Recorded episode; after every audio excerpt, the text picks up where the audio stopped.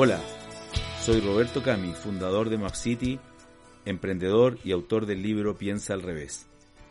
En este segundo episodio les quiero hablar de un tema que me apasiona muchísimo, la curiosidad. No hay ninguna duda que la curiosidad es el motor que lleva a las personas a crear, a innovar y a generar nuevas ideas. En este episodio titulado Si la curiosidad mató al gato, a ti te puede alargar la vida, les quiero hablar sobre una historia reciente a raíz de que me topé casualmente con una destacada periodista y escritora española que se define ella misma como una contadora de historias inspiradoras y quedé realmente encantado con la forma en que esta mujer transmite sus ideas en sus charlas, en sus podcasts y en sus presentaciones en general. Ella se llama Teresa Viejo y me volví un fiel seguidor de sus novelas, sus blogs, por lo que ahora quiero compartir con ustedes una de sus grandes enseñanzas.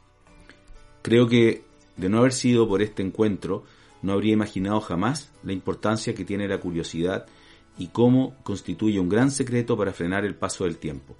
Tal cual, como lo están escuchando, frenar el paso del tiempo en nuestra mente.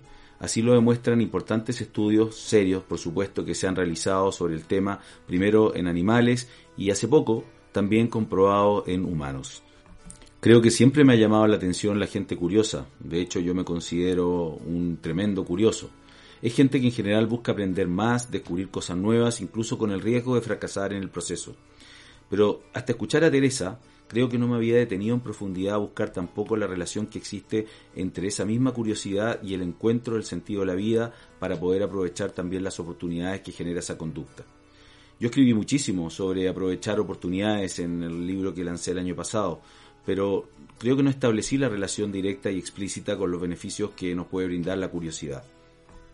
Hay un estudio de un equipo de neurólogos estadounidenses de la American Psychological Association, su sigla APA, quienes siguieron durante cinco años a más de 2.000 personas de entre 60 y 85 años de edad.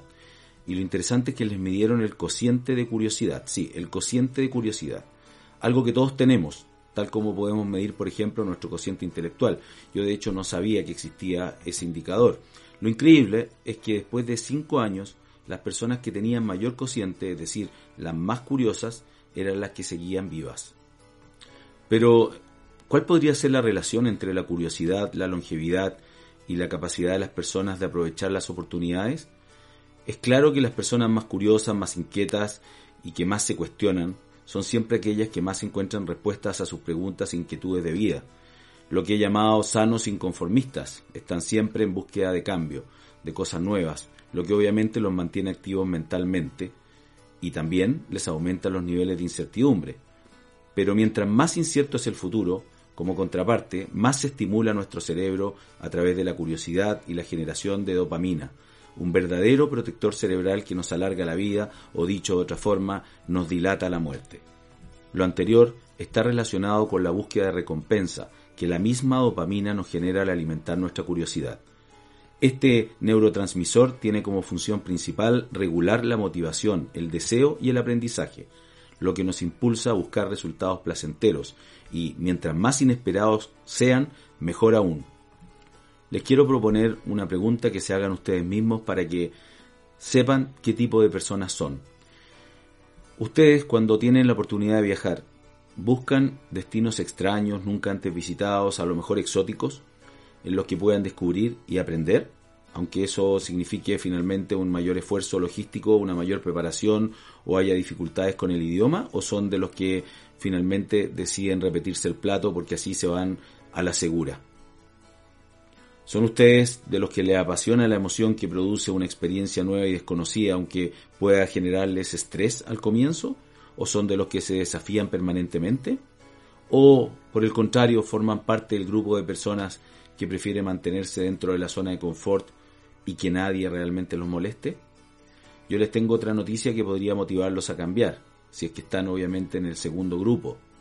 Las personas curiosas son también más felices. Así es. Por eso, desde ahora que ya sabes el secreto, proponte aprender algo nuevo cada día. Haz el cambio de mentalidad necesaria de una rígida a una flexible, que te permita romper los paradigmas de lo establecido, para darte la libertad de imaginar y hacerte preguntas transformadoras. Invítate a descubrir algo nuevo en cada actividad que realizas. con la apertura necesaria que permita ese aprendizaje. Recuerda que el primer paso es tuyo y está en tu mente y en tu actitud ante la vida. Nunca dejes de aprender, nunca mates tu fuente de curiosidad. Hemos llegado al final de este episodio, espero que les haya gustado y nos vemos en un siguiente Piensa al revés con otro interesante tema.